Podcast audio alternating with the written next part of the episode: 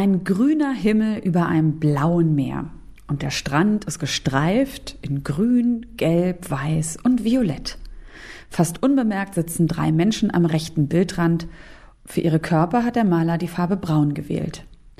In geduckter Haltung sitzen sie in einem Kreis und wenden sich ab von den Betrachtenden.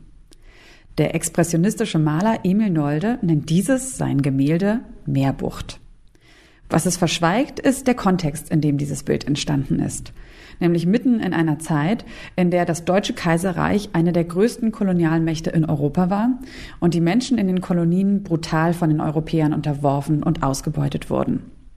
Emil Nolde malte die Meerbucht 1914 während einer Reise in die ehemalige Kolonie Deutsch-Neuguinea im Südpazifik. Nolde war in ihren Anfängen noch Teil der Künstlergruppe Die Brücke, die sich 1905 noch im Wilhelminischen Kaiserreich gründet. Zu ihr gehörten neben Nolde auch die Maler Max Pechstein, Ludwig Kirchner, Erich Heckel und Karl Schmidt-Rotloff. Sie alle einte eine Begeisterung für die Kunst und Kultur der Länder Afrikas, Indiens und der Südsee. Mit großer Begeisterung besuchten sie die Völkerkundemuseen in Dresden und Berlin, gingen ins Varieté oder auch zu den damals sehr beliebten Völkerschauen, bei denen Menschen aus anderen Kulturen wie Tiere vorgeführt wurden. Aktuell erfahren ihre Werke eine neue Rezeption, in der der koloniale Kontext stärker in den Fokus gerückt wird. Welche Konsequenzen diese Auseinandersetzung für die damalige Kunst, aber auch für die Kunst von heute hat und wie Museen diese ganz praktisch bewerkstelligen, darum geht es in dieser und in der nächsten Folge von Kunst und Leben, dem Podcast in Kooperation mit dem Monopolmagazin. Und damit sage ich Hallo und herzlich willkommen. Mein Name ist Sarah Steinert und ich freue mich sehr, dass ihr dabei seid. Kunst und Leben, der Monopol-Podcast von Detektor FM. Ja, Kolonialismus steht ja für Völkermord, für wirtschaftliche Ausbeutung und für Kunstraub. Und ganz viele Museen und Archive in Deutschland sind deshalb gerade sehr beschäftigt mit der detaillierten Aufarbeitung der eigenen Geschichte. So unter anderem auch das Brücke Museum in Berlin. Das Haus mit einer der größten Sammlungen expressionistischer Werke weltweit. Aktuell beschäftigen sich die Ausstellung Whose Expression im Brücke Museum und Transition Exhibition im Kunsthaus Dahlem mit dem Thema. Wie genau Dekolonisierung im Museum aussehen kann, darum geht es im zweiten Teil dieser Folge, wenn ich mit Lisa Marei Schmidt spreche. Sie leitet nämlich das Brücke Museum in Berlin und kann uns da einen äh, ganz konkreten Einblick geben. Und zuerst aber wollen wir uns mal einen kleinen Überblick verschaffen, wie es denn so im Allgemeinen um die Aufarbeitung des Kolonialismus in der Kunst der Moderne steht. Und darüber spreche ich jetzt und freue mich schon mit Elke Buhr, mit der Chefredakteurin vom Monopol Magazin. Hallo Elke. Hallo. Ja, man kann ja wirklich sagen, dass äh, gerade Museen ihre Archive und Kataloge auf den Kopf stellen, um sich sehr löblich mit der eigenen kolonialen Vergangenheit auseinanderzusetzen. Also ne, zumindest mit der kolonialen Vergangenheit der Kunstwerke, die sie auch beherbergen.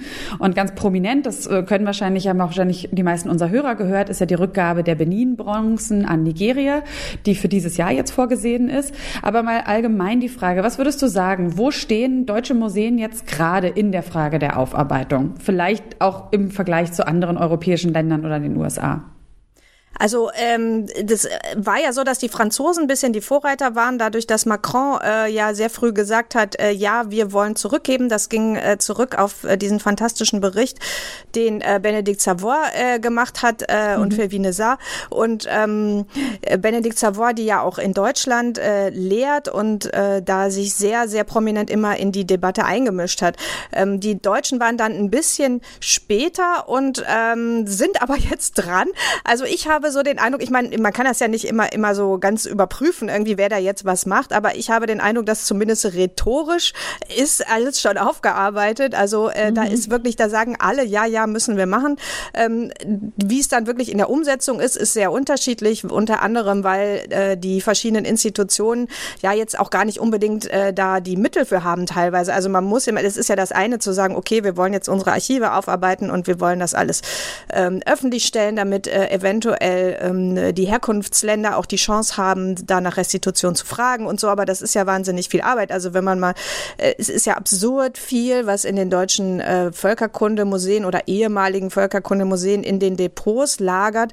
Und das alles aufzuarbeiten, ist, glaube ich, eine Riesenarbeit. Und äh, ich glaube, im Moment konzentriert sich alles wirklich so ein bisschen auf diese Benin-Bronzen, wo man halt schon sehr viel weiter ist, wo es diese Benin Dialogue Group gibt, wo ja auch schon Frau Grütters gesagt hatte in, äh, im, nach dem Austausch mit den ganzen Museumsleiterinnen und Leitern, ja, ja, wir machen das. Und also da wird auf jeden Fall schneller was passieren. Aber ich glaube, so das Bewusstsein ist wirklich überall angekommen, wenn auch in manchen Institutionen noch so ein bisschen defensiv. Also dass die so ein bisschen, so, wir machen so ein bisschen, was sie schon immer gemacht haben, aber machen noch so einen Disclaimer-Zettel dran. Also das habe ich auch schon gesehen. Aber, äh, aber zum Beispiel das Raudenstrauch-Joris-Museum in Köln, da war ich bei der Ausstellung Resist. Ähm, das macht die Nanette Snoop, ähm, eine Niederländerin.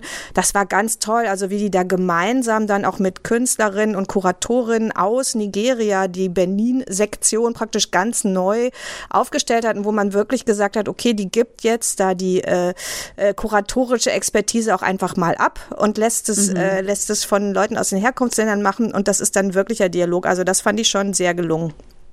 Mm, genau, also das würde mich nochmal interessieren, ob man das jetzt nochmal auf so ein paar Stichworte zu, so, so bündeln kann. Was bedeutet denn eigentlich Aufarbeitung? Also Restitution hast du schon gesagt, äh, dann auch vielleicht Kompetenzen, äh, Kompetenzverschiebungen. Was würdest du so sagen? Was sind die Schlagworte? Ja, das Wichtigste ist, glaube ich, wirklich ins Gespräch zu kommen mit Expertinnen und Experten aus den Herkunftsländern, weil es wäre ja mhm. auch absurd zu sagen, wenn jetzt äh, das jetzt wieder die deutschen Museum dann bestimmen, wie die Deutschen dann restituieren und an wen und wie, sondern das muss halt wirklich äh, in einem Gespräch passieren. Und dann äh, muss man halt die Ressourcen bereitstellen, um wirklich zu gucken, was haben wir eigentlich äh, in den ähm, in den Beständen. Und dann gibt es aber auch generell natürlich die Idee oder das, äh, das Bedürfnis, die ganze äh, Geschichte eigentlich dann neu zu präsentieren. Also dass man halt äh, sich überlegt, okay, ähm, wir zeigen jetzt nicht nur einfach die Objekte, sondern wir zeigen auch, wie sind die eigentlich ins Museum gekommen. Also wir machen diese äh, äh das transparent, äh, was der Kontext eigentlich war, dieser Kolonialismus und warum eigentlich auf einmal 90 Prozent der Artefakte aus dem afrikanischen Kontinent eben nicht in Afrika sich mehr befinden. Also dass man das einfach immer miterzählt bei allem, was man zeigt. Und das hat das Brücke-Museum in dieser Ausstellung, die ich halt auch äh, gesehen habe und ganz toll fand, also das haben die fa fantastisch umgesetzt, fand ich. Also mhm. weil die mhm. wirklich, ohne das zu denunzieren, also ohne zu sagen irgendwie, ja, das war alles falsch, was die Brücke-Künstler gemacht haben oder so. Also das ist überhaupt nicht da drin, sondern da, da geht es wirklich darum, einfach mal äh, die Zusammenhänge zu zeigen. So, warum sind die eigentlich in die Kolonien gefahren und so. Aber das besprichst mhm. du ja alles noch mit Lisa. Ja, ganz genau. Hoffe ich. Ähm, sag nochmal, wie es äh, um das Thema Verantwortlichkeit da eigentlich steht. Ist das, äh, liegt das, obliegt es jedem Museum für sich selbst dort, äh, das aufzuarbeiten, seine Bestände durchzusuchen? Gibt es da auch Aufträge? Also gibt es da irgendwie von politischer Seite quasi so eine, so eine, ja, einen Auftrag, den man jetzt abarbeitet oder wie muss ich mir das vorstellen?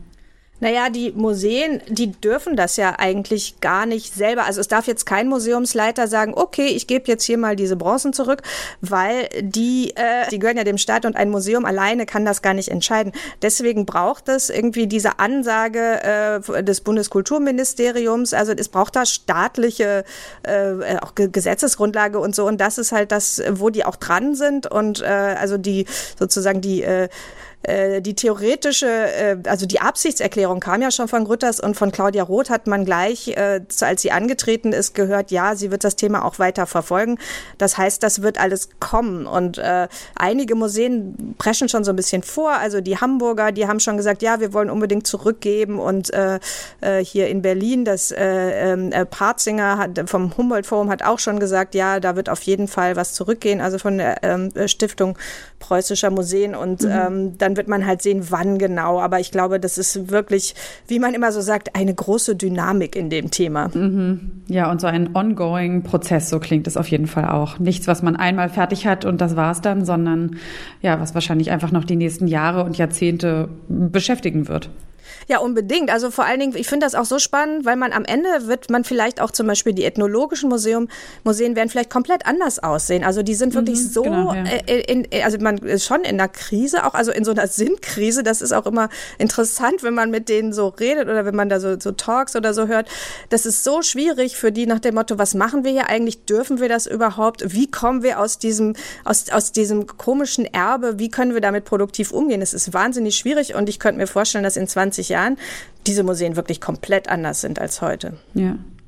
Ja, da hast du jetzt schon eigentlich die Frage gestellt, die ich jetzt auch in Bezug auf die Ausstellung gerne nochmal stellen würde, weil natürlich die schwebt ja immer so ein bisschen über allem. Also ähm, ne, was darf eigentlich die Kunst? Und, äh, und, und du hast ja gesagt, dass die Ausstellung im Brücke Museum ähm, dich schon positiv beeindruckt hast. Also wie beantworten Sie denn die Frage, so was darf Kunst?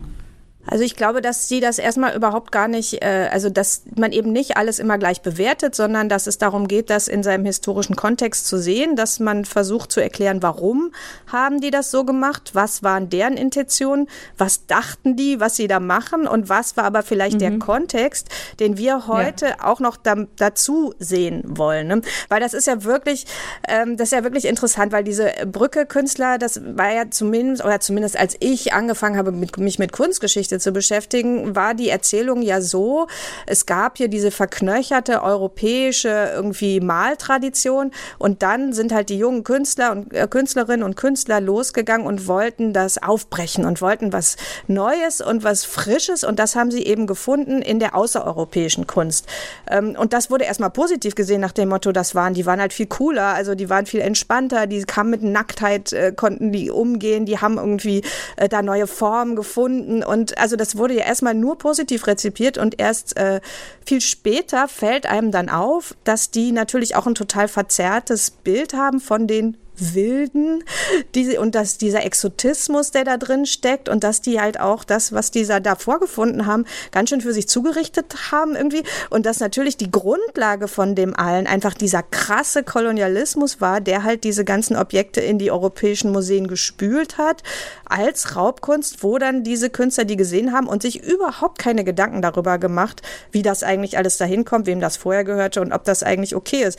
Also das insofern ist es interessant, wie sich das so umgeht gedreht hat, aber trotzdem heißt es ja nicht im Nachhinein, dass diese Qualitäten in der Kunst dann nicht da sind. Also wenn man das heute anschaut, findet man es ja trotzdem oft ähm, sehr, also sehr, sehr ansprechend. Also für mich ist das oft so, dass ich so denke, oh Gott, ich, ich, ich sitze dem total auf, also diesem Exotismus. Ich finde das dann auch schön, wenn die dann so einen unberührten Strand malen und äh, in der Ausstellung in, äh, äh, im Brücke-Museum wird dann dieses Bild von dem unberührten Strand in ein Foto, Fototapete reingehängt, wo man dann sieht, wie das da wirklich aussah. Nämlich da war ein Bahnhof und ein Gleis und irgendwie äh, so ein paar äh, Hütten und, und da wurde halt, man, man sah die Zivilisation so, ne? Und die haben das halt schön ausgeblendet, so wie man das in seinem eigenen Urlaub auch immer macht, ne?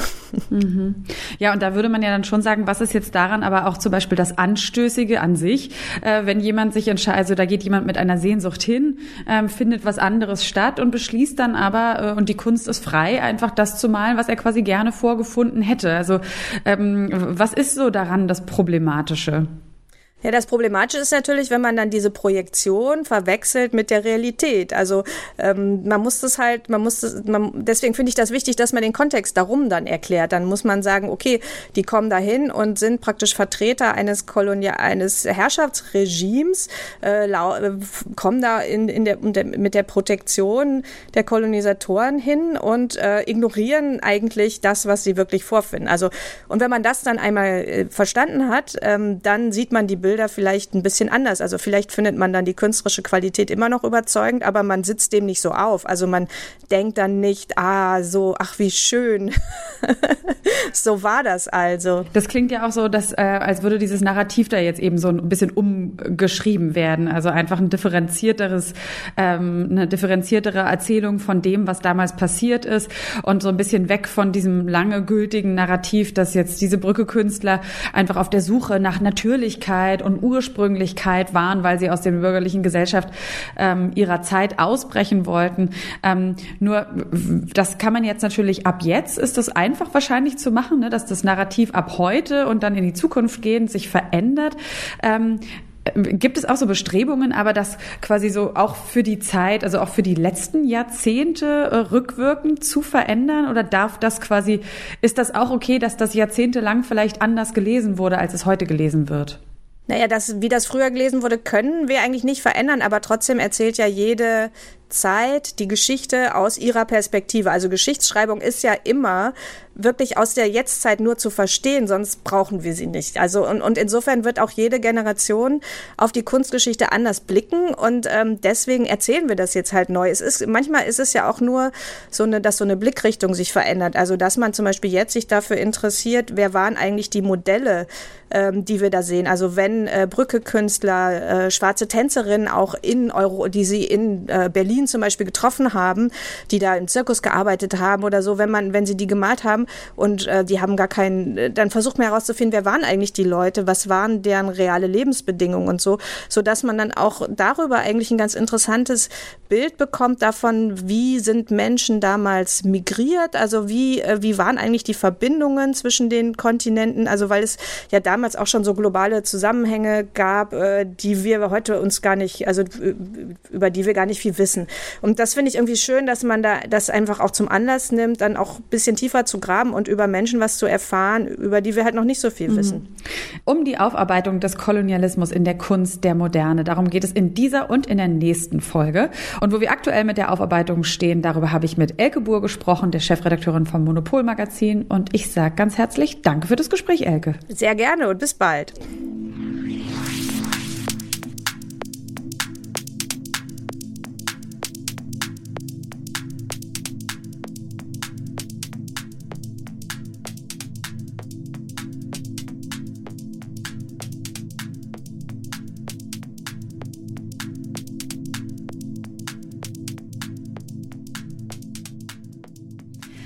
Whose Expression? Die Künstler der Brücke im kolonialen Kontext fragt das Brücke Museum in Berlin, das die weltweit größte Sammlung expressionistischer Werke besitzt.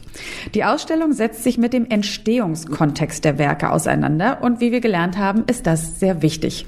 Im Kunsthaus Dahlem, gleich nebenan, kann man die Ausstellung Transition Exhibition sehen und die behandelt die Sammlung des Brücke-Künstlers Karl Schmidt-Rotloff, der mehr als 100 Werke aus ganz vielen Teilen der Welt besaß, äh, viele von ihnen eben aus den ehemaligen deutschen Kolonien. Und über diese beiden Ausstellungen und wie ein Zeit zeitgenössischer Umgang mit den Werken der Brückemaler aussehen kann und könnte. Darüber spreche ich jetzt mit Lisa Marei Schmidt. Sie leitet das Brücke Museum in Berlin und wir hören uns über Zoom. Hallo Lisa. Hallo, vielen Dank für die Einladung. Sehr gerne. Es ist ja auch schon, äh, die Ausstellungen laufen schon ein bisschen und man muss es sagen, es gab da schon medial einiges an Rückmeldung.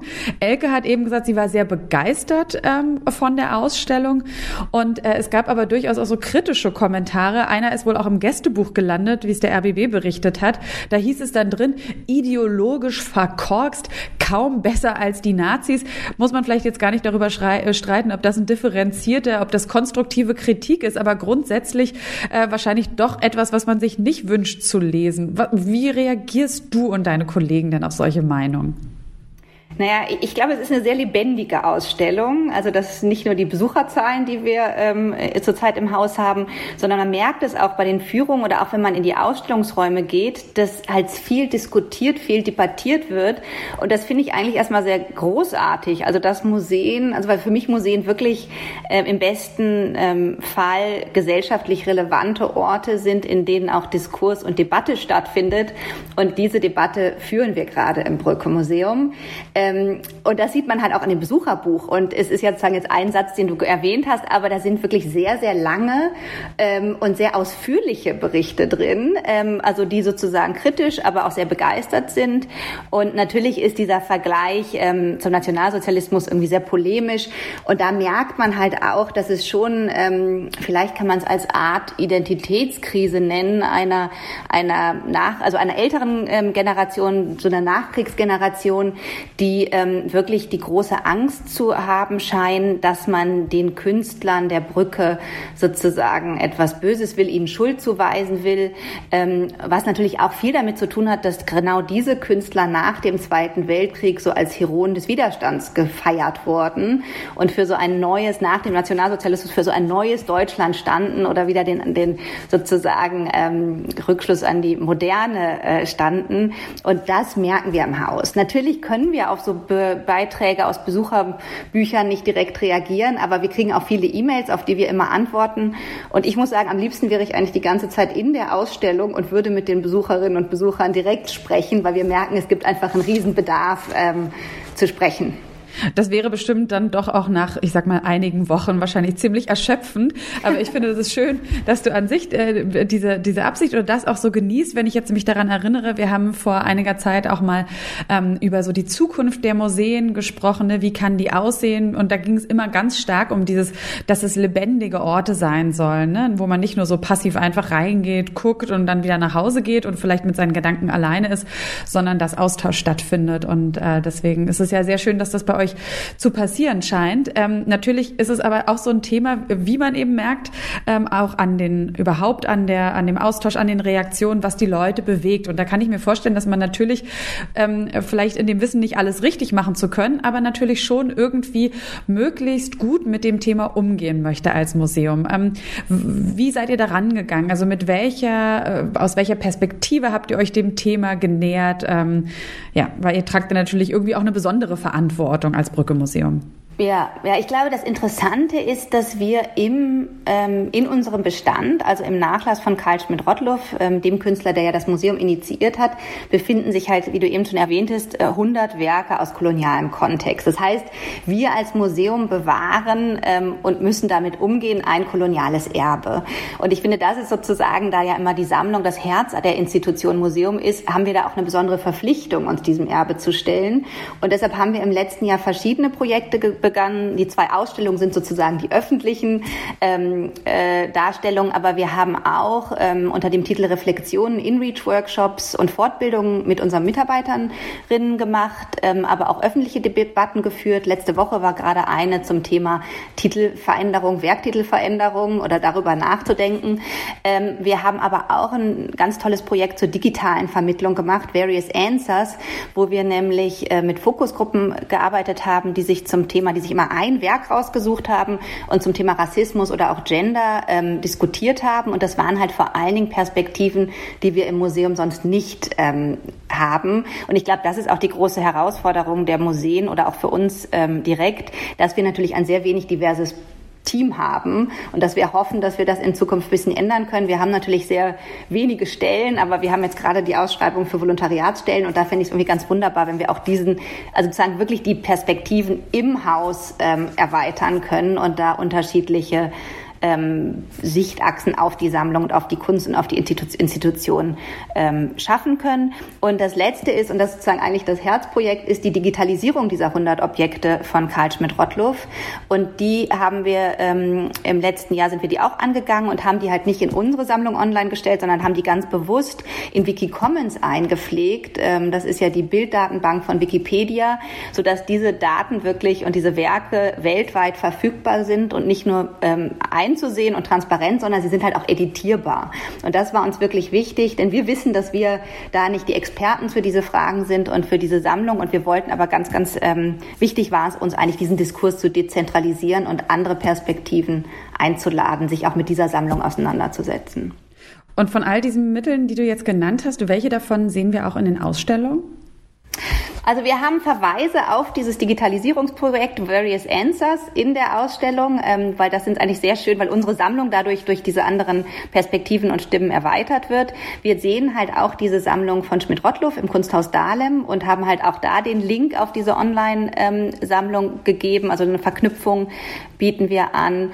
Und natürlich ähm, in der Ausstellung diskutieren wir auch diese Themen, die wir im Jahr, im letzten Jahr, also sozusagen intern und mit vielen sozusagen dekolonialen Akteurinnen schon im Vorfeld diskutiert haben. Mhm. Ähm, genau, für alle, die, die noch nicht in der Ausstellung waren, das heißt auch mal ein praktisches Beispiel.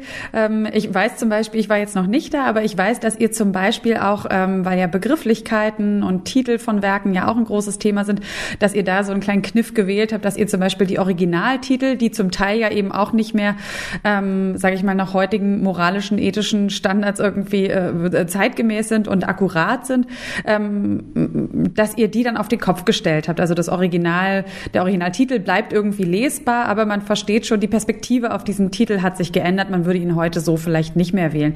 Gibt es da noch so ein paar andere Beispiele, dass äh, für die, die noch nicht in der Ausstellung waren, man so ein bisschen das so greifbarer bekommt, wie ihr das macht? Ja, wir haben Sprache, glaube ich, im Vorfeld der Ausstellung sehr intensiv diskutiert und haben uns dann dazu entschieden, dass wir problematische Begriffe wie Urvölker oder auch Primitivismus ähm, in der Ausstellung umdrehen. Und das hatte den Grund, dass somit, also weil wenn man es durchstreicht, fällt einfach der Blick sofort darauf. Und wir wollten irgendwas, was man nicht auf den ersten Blick sieht, sondern worüber man eher beim Lesen stolpert. Und das funktioniert wirklich ganz gut. Ähm, wir haben halt andere, ähm, also sozusagen das N-Wort haben wir im, im, Fall in dieser Ausstellung nicht mehr ausgeschrieben, weil ähm, das ist sozusagen mit Sternchen versehen und das heißt, man weiß noch, was dort steht. Und es ging uns, glaube ich, immer darum, dass wir Geschichte nicht löschen, aber dass wir sozusagen diese Gewalt, die in Sprache auch ähm, drinstecken kann, nicht wiederholen. Und das dritte Team, also das, was du ja eben angesprochen hast, sind halt die Werktitel. Und da ist es natürlich sehr interessant, ähm, und da finde ich auch die Debatte sehr überhitzt, muss ich sagen, denn im Fall der Brücke-Künstler haben die selbst zum Teil ihre Werktitel mehrfach verändert.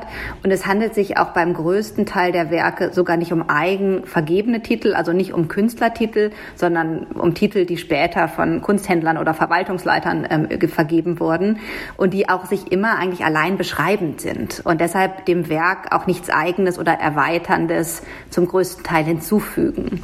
Und ich glaube, was ich total interessant fand ähm, äh, in der Debatte zu dieser Ausstellung oder auch in unserer Beschäftigung damit, dass ja Sprache eigentlich immer einem Wandel unterworfen ist und eigentlich nichts Statisches. Und deshalb testen wir halt ähm, diesen Umgang mit diesen problematischen ähm, Begriffen mhm. in der Ausstellung auf diese Weise. Mhm. Ähm, inwiefern wird auch dieser Entstehungskontext thematisiert? Also das ist ja ähm, auch jetzt nicht über was Neues, wenn man sagt, dass natürlich ähm, wie eben das N-Wort oder auch äh, ein gewisser Judenhass zum Beispiel auch in der Wissenschaft war mal total salonfähig. Ne? Also ähm, äh, inwiefern thematisiert ihr das? Und würdest du auch sagen, dass das, dass die meisten Begriffe, zum Beispiel das N-Wort und sowas, dass die wirklich unschuldig verwendet wurden bei den Brücke-Künstlern? Oder gibt es da doch irgendwie auch schon so ein bisschen so ideologische Färbung? Ich glaube, die, dieses Wort bedeutete ja damals was sehr anderes als heute. Und ich glaube, also was wir versuchen in der Ausstellung ist, dass wir nicht uns sozusagen moralisch über die Künstler der Brücke stellen, sondern dass wir die in ihrer Zeit wissenschaftlich ähm, aufarbeiten ähm, und auch keine Schuld zuweisen. Aber was natürlich ganz wichtig ist, dass wir als Institution heute eine Verantwortung übernehmen für solche ähm, diskriminierenden Titel und so weiter. Genau, es gibt jetzt ja auch viele ähm, Ausstellungen, die immer mit dieser Gegenüberstellung auch ähm, äh, arbeiten. Und du hast es auch erzählt, dass ihr im Team, zu, also Gegenüberstellung äh, zum Beispiel eben zwischen den expressionistischen Künstlern, die ähm, so ein bisschen das Fremde malen und äh, den Leuten aus der Fremde selbst, jetzt mal eine Fremde natürlich in Anführungszeichen gesetzt, die dann auf diese Künstler reagieren. Gibt es das bei euch in der Ausstellung auch oder habt ihr eher mit einordnenden Texten, viel mit biografischen Informationen gearbeitet? Nee, wir haben auch, also im, in, im Brücke-Museum einige Werke aus kolonialem Kontext. Und das ist eigentlich das Interessante der Recherche, die ja, ähm, das ist ja eine Ausstellung, die wir ähm, in Kooperation mit dem Stedelijk Museum in Amsterdam und dem Statens Museum in Kopenhagen realisieren. Und da haben sich die Kolleginnen vor allen Dingen auch sehr intensiv um die Recherche, also die, die Herkunfts-, also dieser Objekte gekümmert. Wir zeigen zwei ähm, Werke aus kolonialem Kontext aus dem Dresdner Völkerkundemuseum in der Ausstellung und versuchen halt einfach die diesen Werken, die nicht nur sozusagen als ähm, Vorbild für die Brücke Maler zu zeigen, sondern was die eigentlich für eine Bedeutung haben, woher sie kamen, alle Informationen, die es über diese Objekte gibt, ähm, mhm. auch auszustellen. Mhm. Ähm Jetzt sind es ja schon die Brücke-Künstler natürlich, die so ähm, äh, als Sammler koloniale Objekte auch im Zentrum der Auseinandersetzung stehen. Ähm, und da ist ja immer so die Form der Präsentation auch bedeutsam, also wie man eben durch das Museum geht, wie das irgendwie ähm, eingeordnet wird und ähm, jetzt auch mal im raumgestalterischen Sinne. Was würdest du denn sagen, auch jetzt für die Zukunft, in der man eben auch ja bestimmte Narrative nicht reproduzieren will? Wie werden denn Ausstellungen und Museumsräume konzipiert, um so diesem Thema gerecht zu werden? Ich glaube, da gibt es vielleicht eine Unterscheidung zwischen den, den Werken der Brücke, die wir zeigen, und den Werken ähm, aus kolonialem Kontext, wie wir sie im, ähm, in Transition Exhibition im Kunsthaus Dahlem zeigen. Und da haben wir ja ganz bewusst eine Künstlerin eingeladen, ähm, äh, Saba Inab, das Display zu gestalten und auch die Anordnung der Objekte zu gestalten. Ähm, und sie, finde ich, hat es sehr, sehr schön gemacht, dass sie sozusagen ihr wichtig war, dass sie diesen 100 Objekten aus kolonialen Kontext wie so einen Schutzraum gibt und sie auch nicht nach diesen herkünftlichen oder sozusagen unseren ähm, Kategorien oder musealen Kategorien wie Herkunftsort ähm, platziert, sondern sie hat sich äh, dafür interessiert, was diese Objekte eigentlich für ein Leben hatten, bevor sie in die Sammlung gekommen sind. Und hat es viel eher nach ähm, Themen wie Spiritualität oder Musik ähm, äh, organisiert und hat eine Art Amphitheater geschaffen, wo diese 100 Objekte eigentlich den Betrachter, den Betrachterin, die davor stehen, anschauen und man selbst sich sozusagen in seiner Betrachterposition ähm, äh, reflektiert sieht, was ich sehr schön fand. Und ich glaube, für mich sind Künstlerinnen und Künstler eigentlich immer die besten Sparing-Partner, um über die Institution Museum und über diese äh, Display-Fragen nachzudenken und neue Lösungen zu finden. Das finde ich ein schönes Schlusswort, aber dieses, dass es natürlich auch darum geht und dass dieses Narrativ auch umgeschrieben werden wird, wenn wir heute als BesucherInnen von Ausstellungen einfach ähm, ja vielleicht mit anderen Gedanken äh, durch diese Ausstellung gehen, mit anderen Gedanken die Ausstellung verlassen, aber eben nicht von so einem hohen Ross aus, sondern eben gleichzeitig einfach auch zu sehen, Menschen sind immer Produkte ihrer Zeit, äh, was keine Entschuldigung Entschuldigung ist, aber was für uns eben heute na, einfach was anderes bedeutet, dass wir diese Bilder einfach heute vielleicht in ihrem Wert noch wertschätzen können, aber sie trotzdem differenzierter betrachten. Und äh, deswegen an dieser Stelle ganz herzlichen Dank an Lisa Marei Schmidt für diesen kleinen Exkurs in die Ausstellung im Brücke Museum in Berlin, das sie leitet.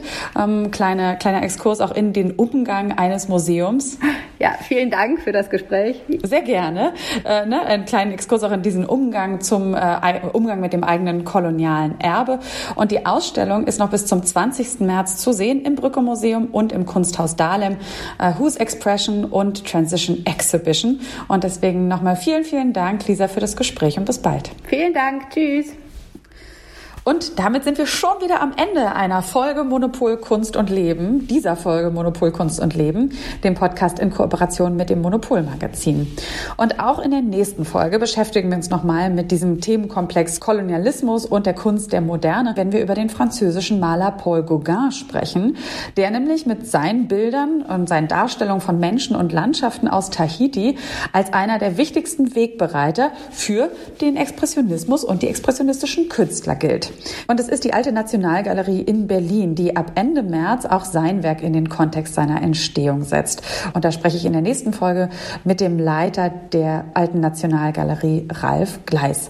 Wenn ihr diese und alle weiteren Folgen von Kunst und Leben nicht verpassen wollt, dann folgt uns sehr gerne im Podcatcher eurer Wahl.